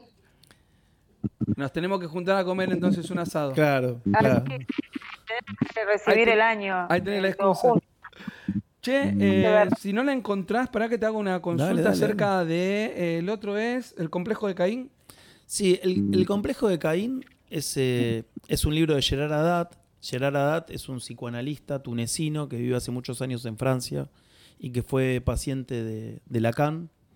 Y, Tiene una portada excelente este también. Sí, eh, ahí. sí, la- las tapas de Pontevedra son de Juan Pablo Cambariere. Que Sí, es, la verdad, que es un tipo que me hizo sufrir mucho, debo decirlo, porque es uno de los pocos eh, diseñadores que vos le das un texto con 10 errores y te lo vuelve con 20. Pero aprendimos a querernos. Y, y aparte es un tipo en el cual yo confío en las tapas. Él me, me manda una tapa y para mí es una de las tapas que, que él manda. Incluso me... o me sea, di- te manda una. por ahí me manda, esa, esa no, quedó. me manda por ahí 5 o 6, pero eh, es muy común, por lo que él me cuenta, que hay muchos editores que dicen, no, no, pará, no es ninguna de estas. Y él lo que me decía eh, es que hay muchos editores queriendo hacer tapas que rompan todo, y cuando un diseñador se la juega por algo diferente, dice, no, pará, aguantá.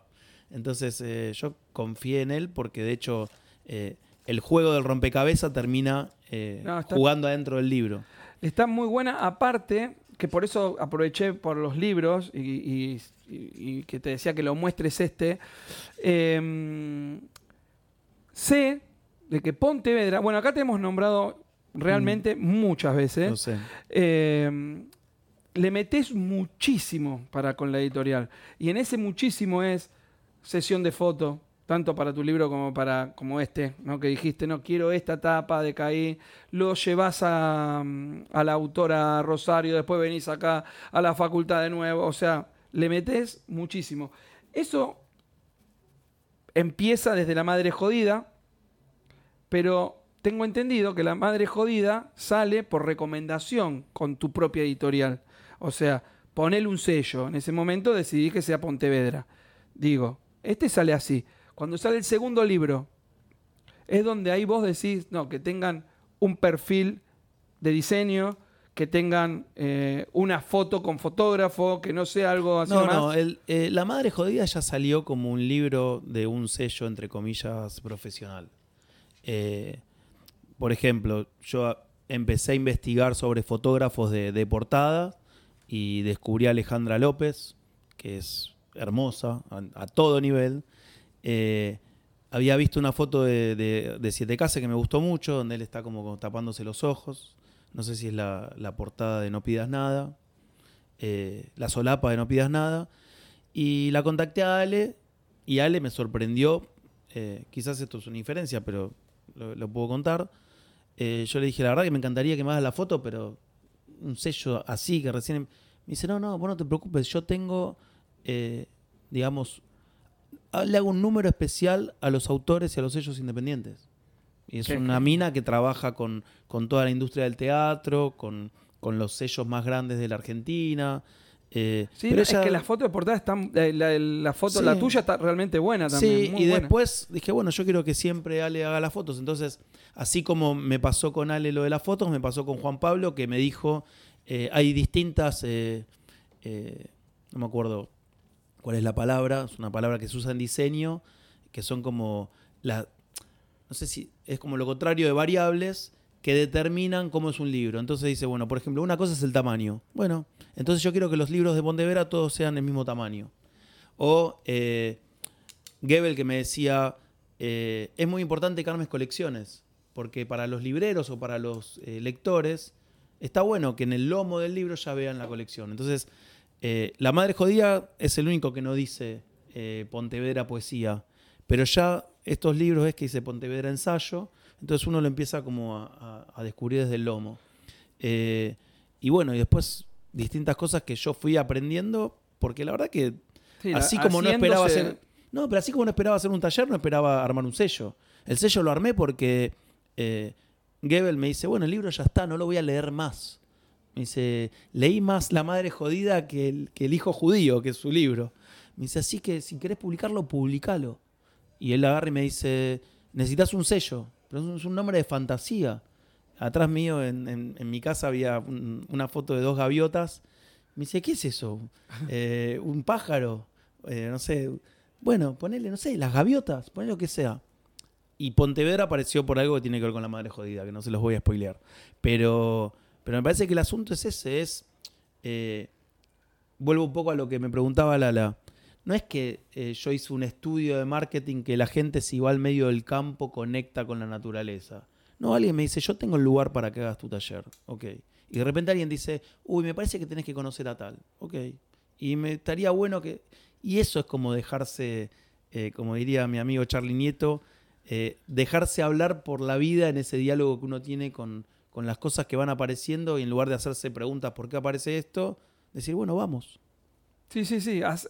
Bueno, por eso yo decía la palabra hacer, ¿no? Este, porque también haciendo se aprende, haciendo este, tenés el, el- el radar habilitado para estas oportunidades. Este, yo pensé que, que a partir de la madre jodida habías hecho una impronta. O sea, teniendo en cuenta el sellito, pero no. Se ve que No, desde el momento en el que. sí. pero, pero desde el momento en el que nace, vos también ya dijiste, no, quiero que esta persona saque la foto te gustó el diseñador y indudablemente ahí dijiste, a partir de ahí comienza esa impronta. Lo que pasa es que hay un tema que por eso es todo un tema, porque en, esto multifacético que yo voy teniendo, no sé, un día podemos hablar de libros, un día podemos hablar de psicoanálisis, un día podemos hablar de, de los talleres, y un día podemos hablar de edición de lo que yo pude aprender en este tiempo. Y parecería ser que la autoedición eh, es una especie de, de amor incondicional. Y no. O sea, eh, yo ahora empiezo a elegir cada vez más los textos que, que publico. Pero desde el momento uno, eh, yo elegía como quién saca la foto, quién hace el diseño. eh, sacando, digamos, el libro de, de Sebastián Misuraca, porque fue como distinto, porque ella lo tenía mucho más laburado. Y me dijo, está bueno que, que vos ya tenés un sello para que me ayudes con la distribución. Y aparte, porque Sebastián nada, es, un- es una máquina de hacer cosas. Eh, pero bueno, me parece que también el asunto es poder poner condiciones y, sobre todo aprender a decir que no, porque tenemos como esta, esta experiencia de creer que el tren pasa una sola vez, que... Esa es una frase tuya que también la he usado, pero no en el programa. La, tenés la frase, ¿no, Lara? El, el tren no pasa una sola vez, dice. Tiene muchas estaciones. Sí, y después a la noche lo guarda, lo limpian, al día siguiente vuelve a arrancar, va de un lado, de un lado para el otro, del otro para un, ¿viste? Pero bueno, nos hace, ¿viste? No te pierdas esa oportunidad. ¿Qué sé yo? No sé. Pues, Me encanta, me saca, nunca lo hablamos esto en, en la cantidad de veces, de- en un videito que subió Diego, nos hemos encontrado bajo, no sé, cualquier pretexto una vez por mes, por lo menos este año que, es, que acaba de irse. Y no habíamos hablado porque no tomamos así temas en particular de cada uno, pero eh, está muy bueno esta cosa de el hacer por, por, el, por hacer, no hay nada pensado, pero surge y lo aprovecho. Y al mismo tiempo también nosotros tenemos desde la editorial esta cuestión de también tener que cada estilo o cada género tenga, eh, es como darle personalidad también a lo que uno hace, ¿no? Y eh, la poesía tiene un tamaño, la novela tiene otro tamaño, esto tiene otro tamaño. Después veremos el tema de, de, lo- de, mm, de las colecciones y demás, pero es, es, ir haciendo, ¿no? Es el, ir haciendo, como, como el ir siendo, ¿no? No, no, no limitarte, no quedar encasillado en nada. Lo que sucede es, es, es lo que es y vamos con eso. Mm. Dos cosas. Lo primero, eh, te nombraste multifacético y por ahí venía mi pregunta, ¿no? Psicoanalista, escritor, editor, productor, fa. ¿En qué orden y, y cómo se fueron dando todas esas cosas este, como para llegar al cabidor de hoy que saca de la galera cualquiera de esas actividades que realiza y, y lo que vamos viendo, porque tenés una paciencia para todo y un trabajo y una dedicación, ya te hemos visto incluso como productora, ahí está Ramiro en, en, en- en el chat, y, y ocupándote de todo cuando fuimos a verlo también, digo, estás en todo con, con una gran pasión, un gran respeto, pero se te ve siempre como, no se te nota si estás eh, nervioso. Empastillado. No se te nota si estás ¿Eh? empastillado. Nunca te tocó el, anti- el antidoping. Eso por un lado. Y después, le- ahora les cuento algo, porque así apago el micrófono, porque si no se corta mucho. Nosotros tenemos un jueguito de palabras, es decir, ya te aviso, Pablín, lo que acabo de hacer. Un jueguito de, pa- de palabras, perdón, de preguntas que se llaman palabras. Y como estoy acá y no lo traje, googleé y busqué preguntas del juego para que no zafes y te las vamos a hacer igual. Es re, es re Capricornio, Lala, ¿viste? Yo ya tenía mis preguntas, pero, pero me gusta tu actitud. Bueno, ah, bueno, bueno. Che, y- no, muy bien. Igual eh, yo estaba, eh, me acoplo a esto porque yo estaba con la misma pregunta. eh, de- en ese multifacético que te mencionaste, ¿con cuál te quedas? Eh, no. Ah, yo le puedo. Mira, el- hace poquito terminamos de, de armar. Primero con, con unas chicas que, que laburan muy bien, que se llaman Trama. Eh, Trama es una Es- productora. es- es sí, una- es, es, digamos, no sé si es una productora o una agencia de marketing, no, no sé bien cómo se definen ellas, pero te ayu- una agencia de comunicación. Me ayudaron a entender cómo se comunica lo que hago. Y, y empezamos a armar una página que, bueno, después tuve algunos quilombos y, y- y finalmente ahora ya está eh, lista. Te busqué, te busqué en estos días y vi que estaba offline la Sí, página. Ahora ya está y lo más genial es que uno googlea Cavior y aparece eso, que para mí es lo, lo más lindo que te puede pasar, que alguien te encuentre y, y vaya a, a ver qué, qué tenés para ofrecer. Y una de las cosas que tiene la, la página es una sección que se llama El Mundo Según Cavior, que tiene que ver un poco con, con haber leído El Mundo Según Garp de, de Irving y haber quedado muy flayado. Eh, es más, lo iba a traer hoy para decir, bueno, traigo algo para leer, no mío, algo de Matías, Irving. Matías de Rioja, ¿no? También quedó flasheado con ese libro, Lala. ¿Puede ser? Mati. El mundo según Gar. Sabes que no recuerdo, pero me, me- ahora que, que lo traes, me parece que sí, que lo, lo había nombrado. Mati, Y es Mati la- o Maqueira, uno de estos dos. Bueno, si fue Mati, yo ya sé de dónde viene, porque bueno, todos estamos De May, de cortados con la misma tijera de, de Claro, May. Mati, Mati fue entonces. ahí está. Pero, y en ese, en ese mundo según Caviar están todas estas cosas. ¿Por qué?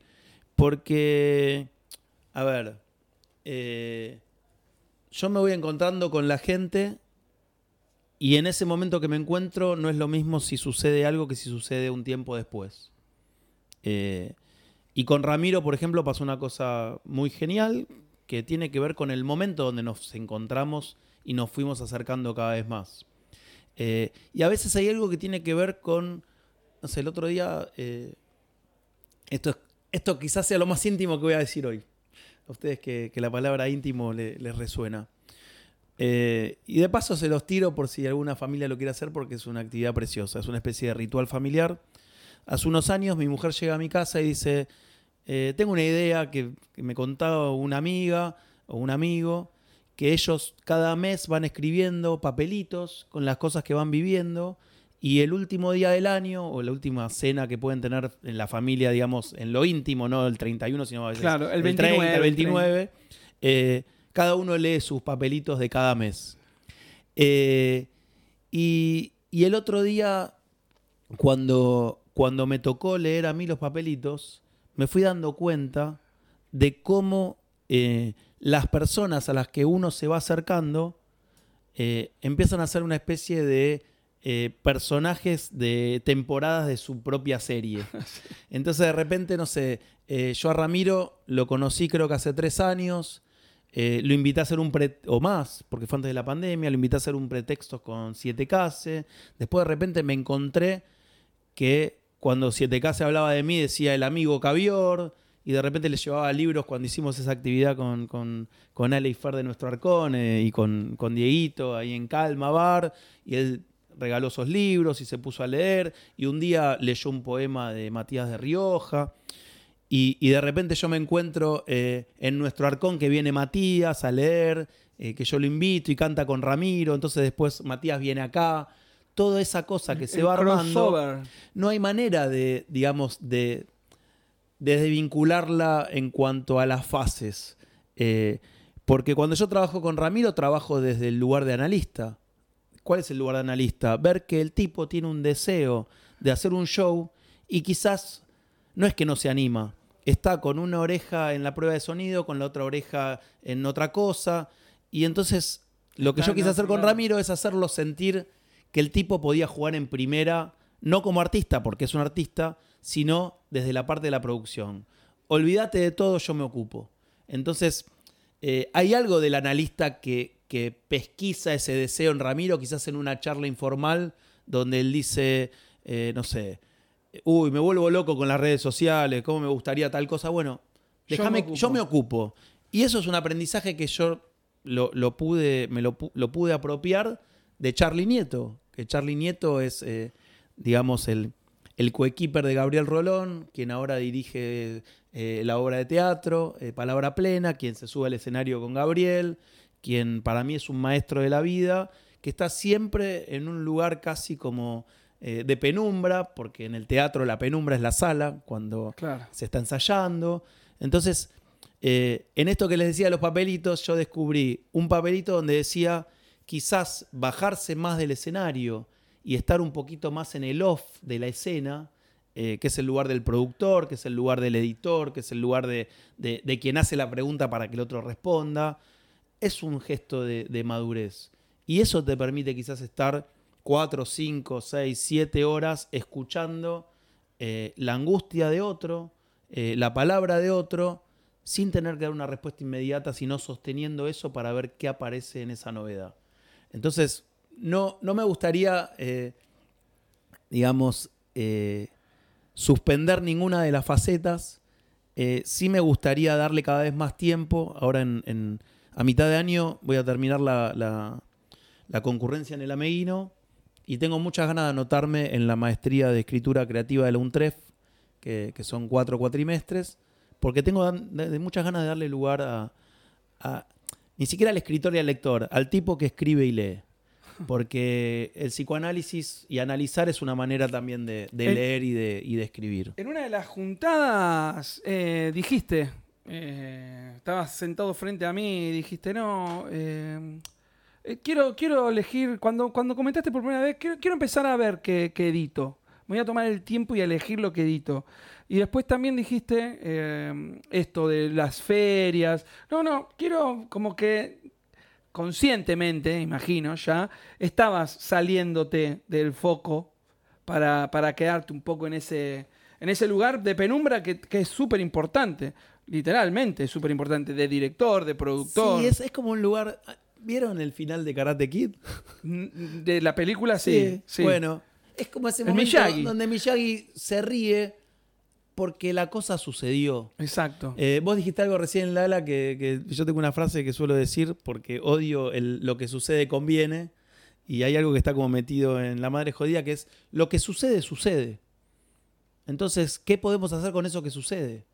Y a veces uno es el que hace suceder las cosas y a veces uno es el que se queda afuera viendo qué pasa con eso que sucede. Eh, y, y eso es Qué quizás loco igual eso que dijiste, ¿eh? que de todo, porque... Esto no último de que uno a veces se queda afuera de lo que sucede. Sí, sí. También vos lo dijiste en el, en el término de que es elección, pero a veces sin elección queda afuera uno. Es que... O sea, tu tono sonó a que se queda afuera porque, uh, la pucha, bicho. Pero como lo estabas diciendo no, es a porque veces lo uno se queda afuera porque eso que sucede le está sucediendo a otro sin uno. O sea, no es conmigo o sinmigo. To- Total. Puede ser conmigo o puede ser sinmigo. Eh, no es a como de lugar. Para mí las cosas no son como de lugar, a como de lugar, porque cuando eh, a como de lugar es un hermoso fallido. ¿Vieron? Porque es eso. O sea, uno acomoda un lugar. Y en ese acomodar un lugar es donde termina descubriendo en qué, en qué lugar prefiere estar. Eh, y no es siempre ahí. Hoy venía pensando una cosa que, que tiene que ver, digamos, con, con lo sexual, ¿no? Cómo a veces uno se presta como objeto de deseo del otro. Como cuando uno crece, no es ese chico que quiere estar ahí eh, jugando y diciendo, no, me toca a mí, me toca a mí. O sea, los chicos que más aprenden son los que se detienen a mirar cómo se hace. Eh, no necesitan estar haciéndolo. Hasta que alguien los invita y le dicen, ¿querés probar? Ay, me da vergüenza frenarlo, Lala, pero sabés que yo no puedo. No entiendo en dónde cae lo sexual, boludo. En que, en que hay, en que hay cosas que tienen que ver con la actividad y la pasividad, entre comillas. Y a veces uno se, se ofrece como objeto de deseo del otro. O sea, uno no, no goza solamente cuando hace. A veces goza cuando se deja hacer. Ya te caché. Entonces, a lo que voy es a eso. Eh, ¿Qué sé yo? Si yo tengo un amigo que es un capo pasando música, no quiero que me deje pasar música a mí. No, Aprovecho claro, que él que pasa pase música, a él. música a él. Ahora, si haciendo asado es un queso, bueno, déjame que hace 15 años que estoy laburando para hacer un buen asador. Claro, claro. No, no, está bien, no te había entendido, pero es cierto. Es tipo, en la cama, en lo sexual, déjate llevar. En lo que sea que te haga a veces Yo me quedé con lo sexual. afuera. Yo tengo un problema. Si tenés un problema solo, sos un ¡Bienvenido! sos un afortunado. Che, la, la, la, ¿tenés las preguntas por ahí? Pobre Lala Love, a quienes nos están escuchando en el podcast eh, ya de- diferido, sabrán de que está con un delay porque está afuera. Y aprovecho este espacio para decir, Lala, te cortaste el pelo. No, no, no me corté el pelo, me lo lavé recién. Ah, está divina. Divina. para, ¿No para hay que pileta no a la noche? ¿No hay pileta hoy? ¿Está medio feo el día o...? No, está hermoso hoy, es uno de los días más lindos desde que llegué. Está divino, la verdad. O sea, si no hay pileta porque estás dentro de la pileta, estás fuera de la pileta con un traguito, con algo. No, traguito siempre, eso es un problema, pero eh, estuvimos con Lauti, nos quedamos un rato solos, las chicas vienen mañana y estuvimos en la pileta recién, Fernetito, estuvimos muy bien los dos. Che, escucha, eh, qué interesante todo, me encanta escucharte, Cavior, en otro rol que no sea en el de... En el de En la mesa en el de los amigos. Amigo- en el rol de amigo borracho. No, no, me resulta muy interesante todo lo que decís. Aparte, me encanta de que de cualquier cosa, bien de psicoanalista, la agarrás y la llevas siempre para. es que es un problema hablar con un psicoanalista, ¿viste? Perdón, vos tenés un problema. Vos tenés un problema en el teléfono que hace ruido. Es el único problema. Lo demás está todo bien. Mirá, estás ahí con un fernetito. Decís fernetito para que parezca más chiquito. Para que parezca chiquito. Por supuesto, por supuesto. Eh, no, no, no, pero me encanta. Fuera de broma, que es un programa que lo voy a tener que escuchar después ahí y voy a tomar nota de algunas cuestiones. Eh, vamos con las preguntitas. Acá me encontré así, no sé, Pablo, ¿vos, vos dijiste que tenías algunas preguntas ahí. No, no, Eh, me había sumado más a las preguntontas de, de Barropán. No, no, no. Eh, aprovechamos las tuyas. Si querés, le hago mientras vas leyendo o buscando, le tiro así un. Las tengo brain. acá porque me enganché una publicación en, su- en el Instagram del juego que va tirando así sueltas preguntas y, y voy a hacer algunas y hay algunas que me acuerdo Dale, de haber dale. jugado. Por ejemplo, hay algo que me gusta, una que leí acá que me gustó. Decinos, Edgardo, un talento inútil que tengas. Porque hasta ahora hablamos de todas tus utilidades. Ahora contame qué talento inútil tenés. Eh, qué buena pregunta.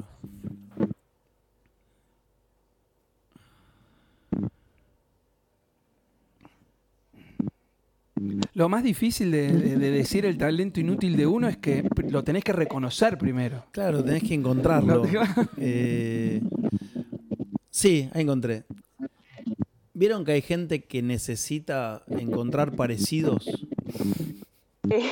O sea que, no sé, agarra y dicen, uy, mirá, eh, Barropan es igual al Chipi Barijo. No sé, viste, y vos decís, de, qué sé yo, de 10 personas que conocen a Pablo y al Chipi Barijo, quizás dos te dicen, bueno, sí, tiene un aire, bueno.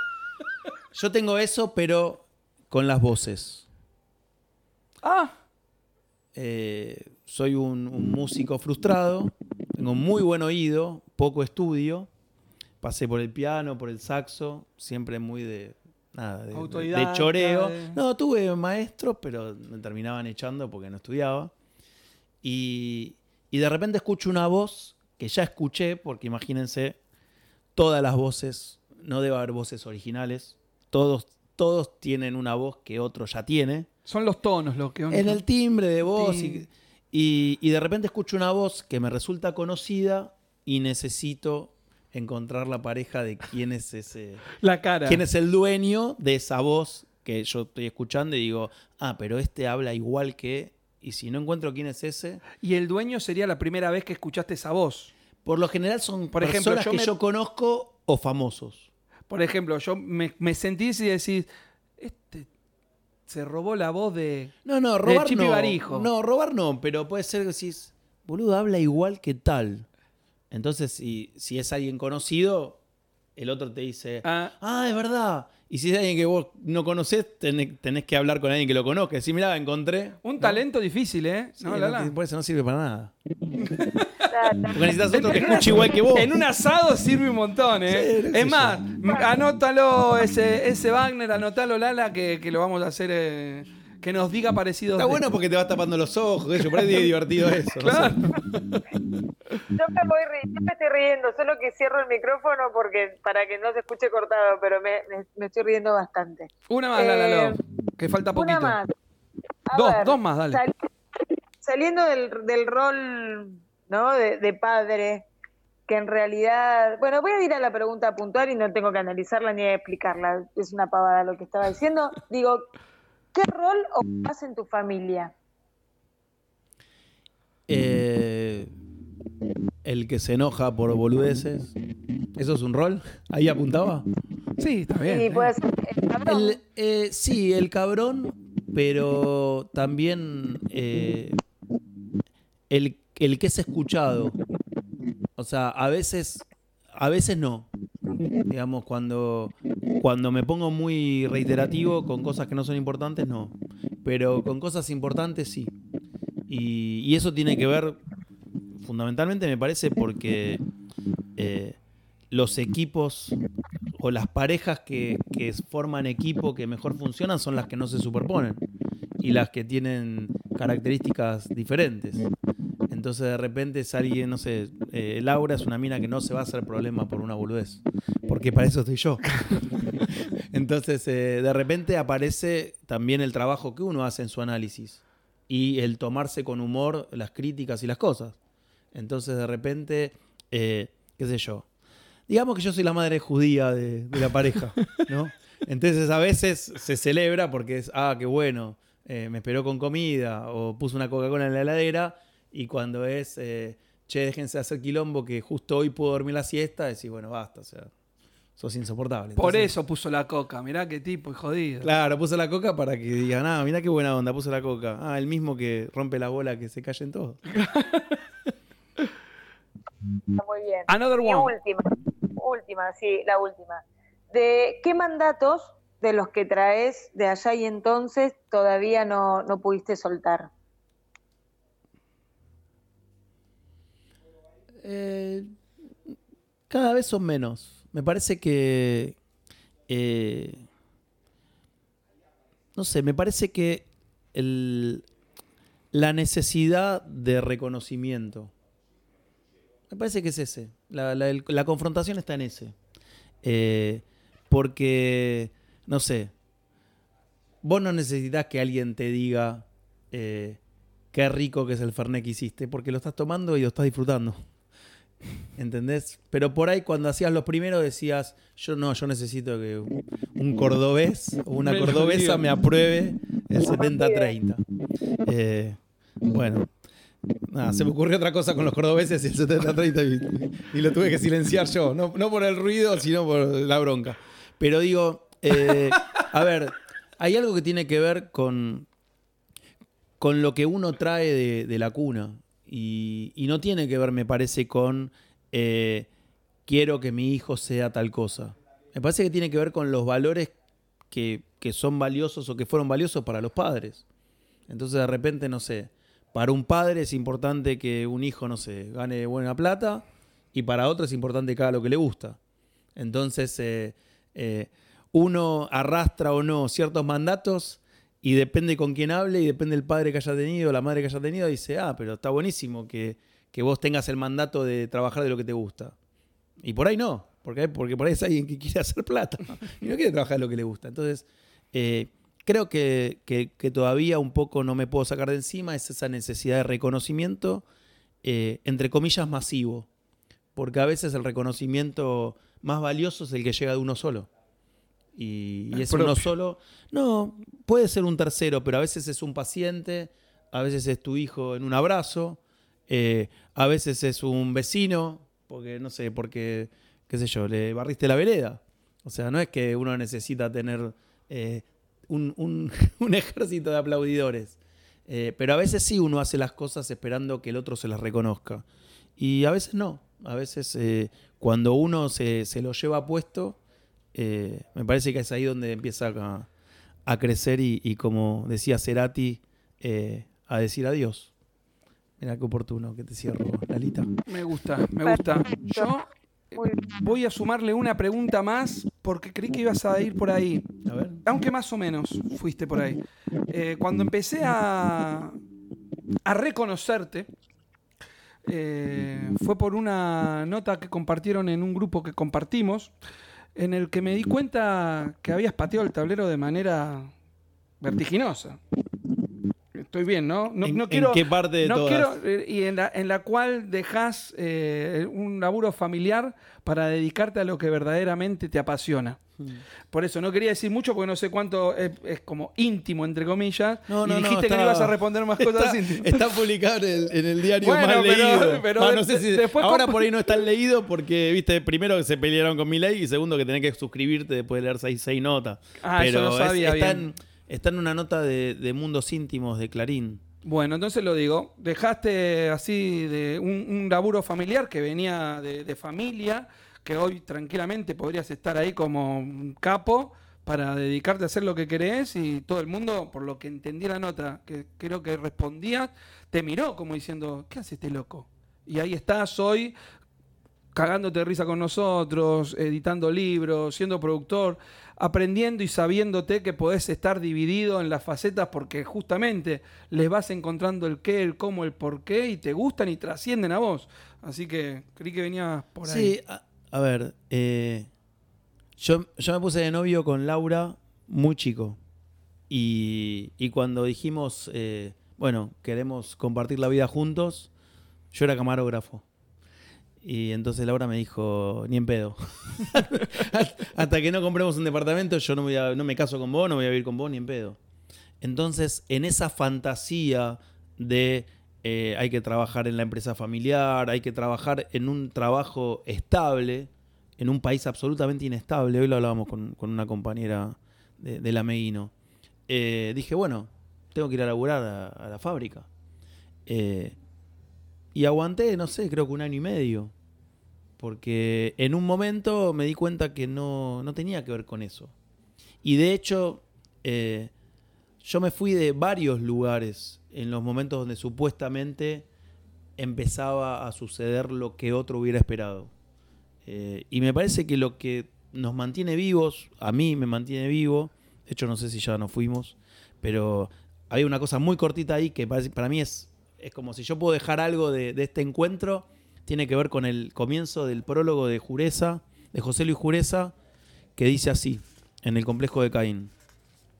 Yo no, no- no lo tengo tatuado porque eh, me da cagazo los tatuajes, pero me lo tatuaría. Dice, la vida puede tener múltiples posibilidades y habitan en ella varios universos posibles que pueden jamás conectarse entre sí, a menos que demos un paso.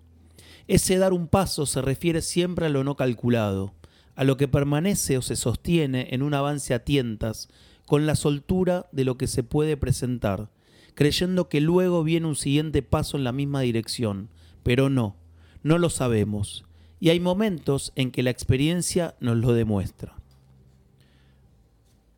Me parece que eh, lo mejor que nos puede pasar en la vida es no ser especuladores. Y uno especula cuando hizo algo y con eso ya le fue bien. Eh, Saborio dice una cosa muy linda con respecto a la especulación del humorista. El humorista hace hace el chiste sabiendo que la gente se va a reír, entonces está especulando porque ya lo probó. Lo probó, no sé, en la casa, o lo probó en el bar, o lo probó en el espectáculo anterior. Bueno, a mí hay cosas que me gusta haberlas probado y hay cosas que me gusta ir probando. Y en ese ir probando, como dice un, un poema que alguna vez edi- editaré, eh, es como viviendo es el gerundio o deseando es el gerundio. Y el gerundio, que en la literatura es el peor de los errores, en la vida es lo que nos mantiene vivos. Porque es eso de estar en ese presente. Eh, Totalmente de acuerdo. Yo cierro con esto, Lalalo. A mí me, me encantó este final. La a mí también. La verdad que No. genial. Bueno, gracias. eh, Gracias, te, te agradezco desde acá, Edgardo, por ir. Gracias, Pablín, por, por ponerle el cuerpo al programa. Y bueno, espero que haya salido dentro de todo más o menos ordenado a pesar de, de los delays y esas cuestiones. La verdad, un placer. Por fin viniste, Edgardo, por fin. Sí, pero no es que vine hoy porque sabía que vos no estabas y él le iba a interrumpir más. No, vine hoy porque hasta fin de noviembre eh, tenía el taller los miércoles. Entonces cada vez que me decía, ¿cuándo vas a venir? ¿Cuándo vas a venir? Y era el día del taller. Es más, yo estoy loco en una época, esto era los lunes. Era los lunes. Bueno, cuando eran los lunes yo tenía el consultorio. Claro. Cuando cambié a los miércoles, creo que ni me dijeron porque decían, este tipo siempre tiene algo a esa hora. No, no, te dijimos, te dijimos, Te pero. iba a haber dicho el taller. Por- Y cuando nos vimos eh, casi en noviembre, creo diciembre, eh, ahí en- al lado de, de 1978, eh, ahí fue que te dije, eh, Anotame. en enero anotame. Y ayer me sonó la alarma que decía dentro de 24 horas. Los así pibes. Acá estoy. No, no, no, igual nunca, nunca pensé que había sido justamente porque yo no estaba. Cuando te dije ayer, eh, estuve de suerte porque mm, yo no voy a estar, no, te no terminé eh, la frase en el grupo. Em, porque también esto surgió de un momento a otro, ¿no? Con e- esta- esto también, que yo esté hoy en la quinta, también fue un momento para el otro. Pero Fue ¿sabes un- Lala? Vos sos una mina también que, que de alguna manera vive esa contingencia y hace con eso que pasa. Eh, yo no, no quiero monopolizar el micrófono, creo que hablé un montón, un montón. Me siento Alejandro Romay. Pero lo que digo es, eh, a mí me gusta mucho lo que ustedes hacen justamente por esa diversidad. O sea, porque no son dos personas que se ponen de acuerdo en qué van a decir. Y son, digamos, si yo agarro y, no sé, pongo en, una sala de reconocimiento, digo, bueno, eh, hay uno y una que hacen cosas juntos, que son amigos, que editan, que hacen radio, y empiezo a pasar las figuritas como esa de quién es quién, eh, nadie va a decir que ustedes hacen cosas juntos, por esa cosa distinta que tienen. Y me parece que eso es lo que nos está faltando. Hacer cosas con quien piensa diferente, bancarnos la diferencia, no caer en el acuerdo como si fuera la única manera de restituirnos como personas. Porque ¿cuál es el sentido de hablar con las personas que piensan igual, que dicen lo mismo? Eh, repetirnos y escuchar al otro diciendo lo mismo que nosotros con una voz diferente. Que alguien te dé la razón, nada más. Para mí tenés razón Pero- igual, ¿eh? Pero de ahí no se, de ahí no, no se crece desde ese lugar. Eh, sí, nosotros también. Y, me, hiciste amigar un poco con el gerundio, con lo que dijiste. No, no para la literatura, pero, pero sí para el movimiento, ¿no? Porque en definitiva somos esos seres en permanente movimiento.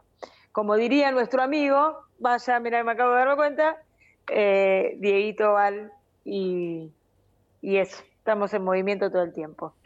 Chicos, yo los saludo, así cierro el micrófono y no corto el final. Gracias una vez más por estar ahí los dos. Eh, bueno, buen año para todos. Esperemos, estuvo divino, que no politizamos. Eh, tenemos algunas buenas noticias, no todo está dado así tan como, como lo presentaron. Hay algunas, algunas negaciones, algunas cautelares que surgieron hoy que leí por ahí. Sí, si, lo echas, si lo echas a Barroso, lo vas a tener que indemnizar. Que, que te lo tengo que decir ahora. Sí, sí. Bueno, me parece que es lo más justo de todos. Así que nada, que tengamos el mejor de los años. Este es el primer programa del año, un programón. Y bueno, nada, nos vemos eh, cuando estemos todos juntos en el próximo encuentro de estos escritores que realmente son, son oxígeno, al menos para mí. Eh, me hace muy bien cuando nos encontramos y también aprovecho y agradezco eso. Les mando un beso enorme y nada, nos, vamos leyendo en el grupo. Cuídense mucho. Bueno, yo aprovecho y lo voy a dejar despedirse a quien monopolizó el micrófono, porque parece el programa de Edgardo Cavior al final. Pero quiero contarles a todos ustedes que este año, como dijimos con Lala, no se vienen los íntimos, sí los degustando escrito. Y quédense muy atentos al 30 de marzo en Galpón Plaza. Vamos a estar con nuestra feria y radio abierta.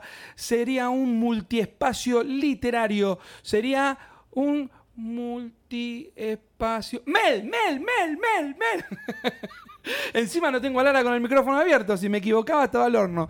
Así que quédense muy atentos al 30 de marzo que ya van a tener novedades fuera de aire. Voy a ver si convenzo a Pontevedra que se nos sume. Gente, como dijo Lala, fue un hermoso programa con un amigo, con alguien que me encanta hablar con vos más de una vez en este programa te parafraseé, sobre todo la vez que me golpeaste y muy bien, eh, cuando hablo de un laburo que tengo extra, que decís, eh, dale, boludo, me dijiste, deja joder, la pegaste con estas cosas, hacete y me hago más cargo a partir de ese golpe caricia al final.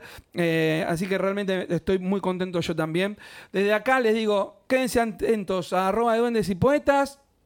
Denle like, suscríbanse, todo lo que hacen siempre. Compartan el podcast para escuchar a Edgardo Cavior y me despido. Por favor, decinos tus redes, dónde te encontramos y despedite. Eh, es Edgardo-Cavior. Cavior se escribe K-A-W-I-O-R. Y ahora si entran y ponen cavior.com.ar está mi, mi nueva web. Búscalo en Google, Lala. Si buscan Cavior en Google... ¿Quedan 30 para leerle algo a Lala? Léele algo a Lala, dale que y se Mira, Lala, esto es para vos. Se llama Epur mi muevo. Arrojado al mundo, caigo en la cuenta, aún no he podido sumarme a esta fiesta. Me sostiene una pregunta, ¿por qué? Cargo en mis espaldas un planeta que me entierra, una espada que me asfixia, una duda que me aterra.